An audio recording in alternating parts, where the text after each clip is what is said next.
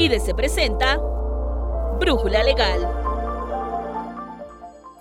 Algunos trabajadores comenzaron el 2024 con buenas noticias. Esto debido al anuncio del aumento del salario mínimo, el cual, aunque ha sido un beneficio para muchos, también ha tenido algunas repercusiones para los colaboradores y patrones. Como ya te adelantamos en el capítulo anterior de Brújula Legal, pese al discurso oficial, no a todos beneficia el alza ni tampoco aplica para todos los trabajadores. Es cierto que el aumento ha sido benéfico para los empleados, pero el sector empresarial se encuentra en aprietos, y es que ante la incertidumbre, los patrones desconocen el impacto que el aumento del salario mínimo implica para ellos no solo financieramente, sino también en materia fiscal. Es por ello que nos acercamos con el coordinador de contabilidad fiscal y consultoría de IDC, Francisco Brito, para resolver las inquietudes que los patrones pueden llegar a tener al respecto y si este aumento tiene un beneficio real.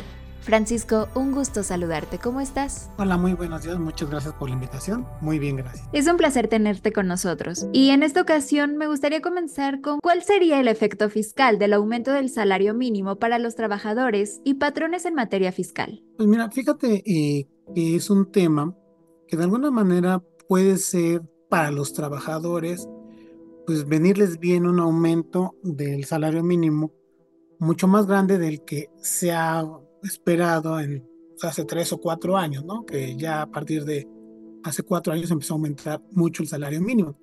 Sin embargo, hay que tener en cuenta que este aumento al salario mínimo también influye en el aumento del impuesto, en virtud que una vez que aumente el mínimo, las tablas de y las tarifas del impuesto sobre la renta no sufren un aumento a menos que se actualicen, lo cual no sucede en 2024.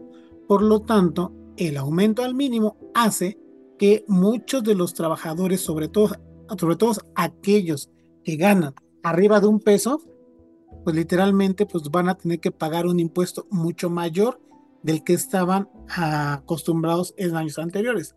Técnicamente les podría decir que el costo de ese aumento al salario mínimo estamos hablando de un 6% aproximadamente. Por lo tanto, si lo restamos al aumento del salario mínimo del 20%, estamos hablando que realmente el trabajador está recibiendo un aumento del 13%.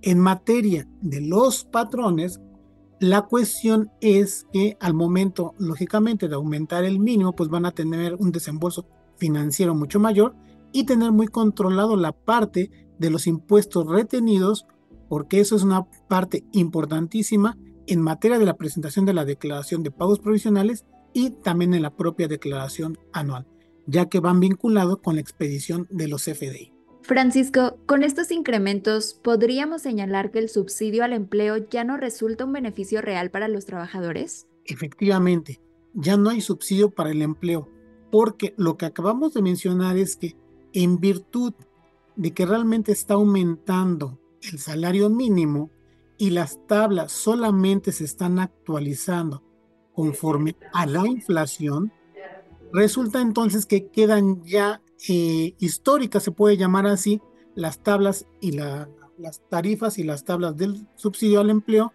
lo que ocasiona que ya realmente ni un trabajador de salario mínimo tiene derecho al subsidio para el empleo. Entonces, por lo tanto, si gano más arriba del mínimo, ya nadie va a tener subsidio al empleo.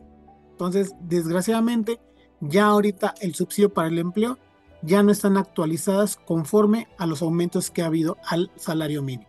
¿Y esto cómo afecta la UMA a las exenciones que contempla la ley del impuesto sobre la renta? Ok, toda esta parte más bien nos referimos a la UMA en el sentido de que también ya se ha dado a conocer el valor de la UMA y esto también afecta a los trabajadores. ¿Por qué afecta a los trabajadores? En virtud de que el salario mínimo y todas las prestaciones siguen hacia arriba, pero el valor de la UMA solamente se está actualizando conforme a la inflación.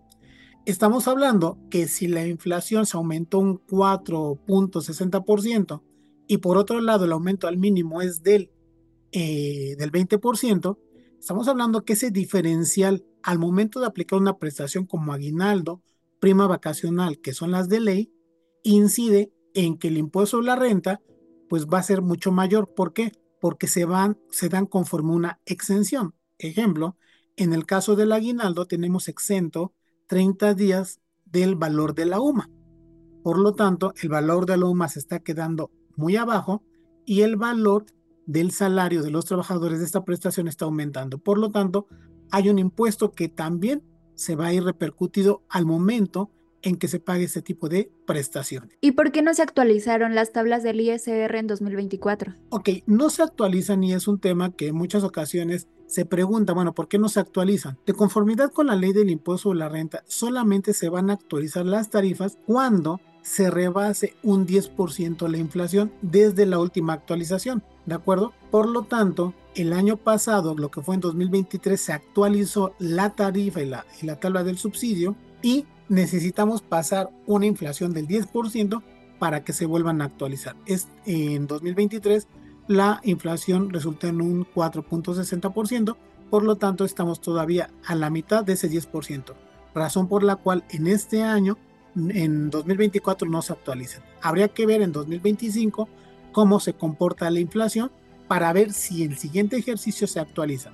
Pero suponiendo que hay una inflación en 2024 del 4%, estaríamos todavía abajo del 10% de ese punto de referencia para actualizar las tarifas. Entonces nos iríamos hasta 2026 para que se puedan actualizar. Entonces es algo que tenemos que seguir muy de cerca por los efectos de estos aumentos, pero que estas tarifas ya quedaron muy abajo de lo que son los aumentos al mínimo. Lo recomendable es que también las tarifas se hubieran incrementado con referencia a lo que ha habido de los últimos aumentos de los salarios. Francisco, muchas gracias por acompañarnos en este episodio. Y antes de despedirnos, ¿podrías decirnos dónde podemos saber más sobre este tema? Claro, con mucho gusto. Lo pueden localizar también en nuestra página didesonline.mx, donde podrán encontrar toda esta información, donde hemos dado a conocer algunos de estos puntos de los cuales hemos tratado el día de hoy.